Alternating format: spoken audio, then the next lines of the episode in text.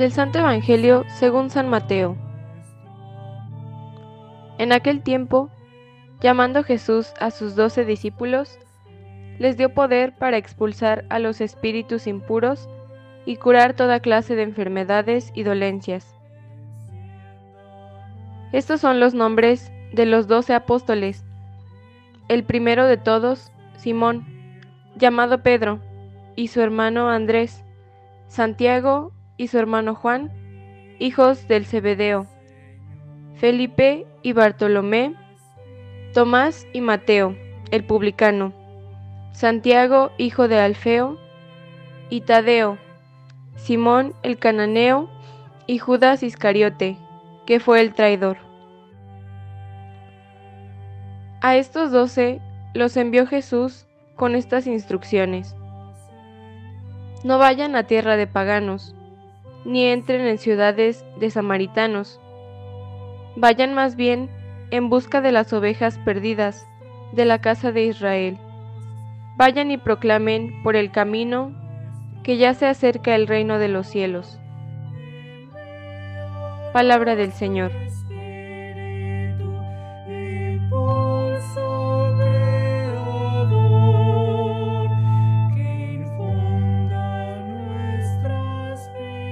La gracia de nuestro Señor Jesucristo, el amor del Padre y la comunión del Espíritu esté con cada uno de ustedes.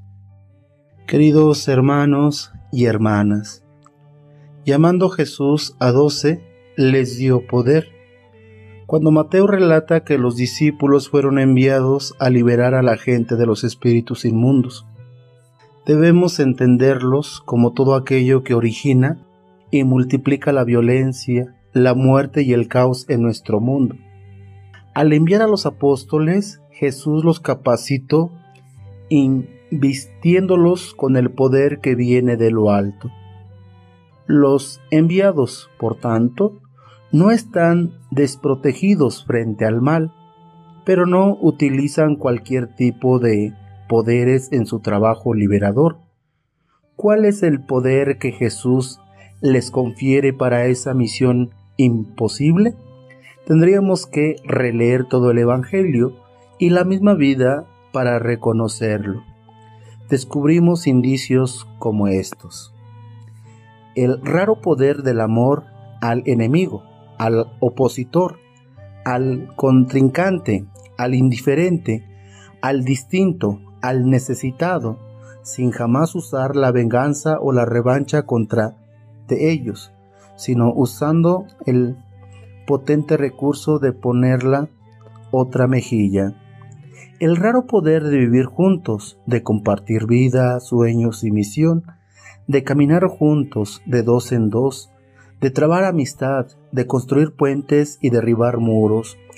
El raro poder de la libertad para amar sin amarse, amarrarse a personas o a estructuras, a posesiones, a ideologías, a países, a razas, a color, a religiones, a costumbres, ni a cadena alguna que atenace el amor, aunque sea de oro.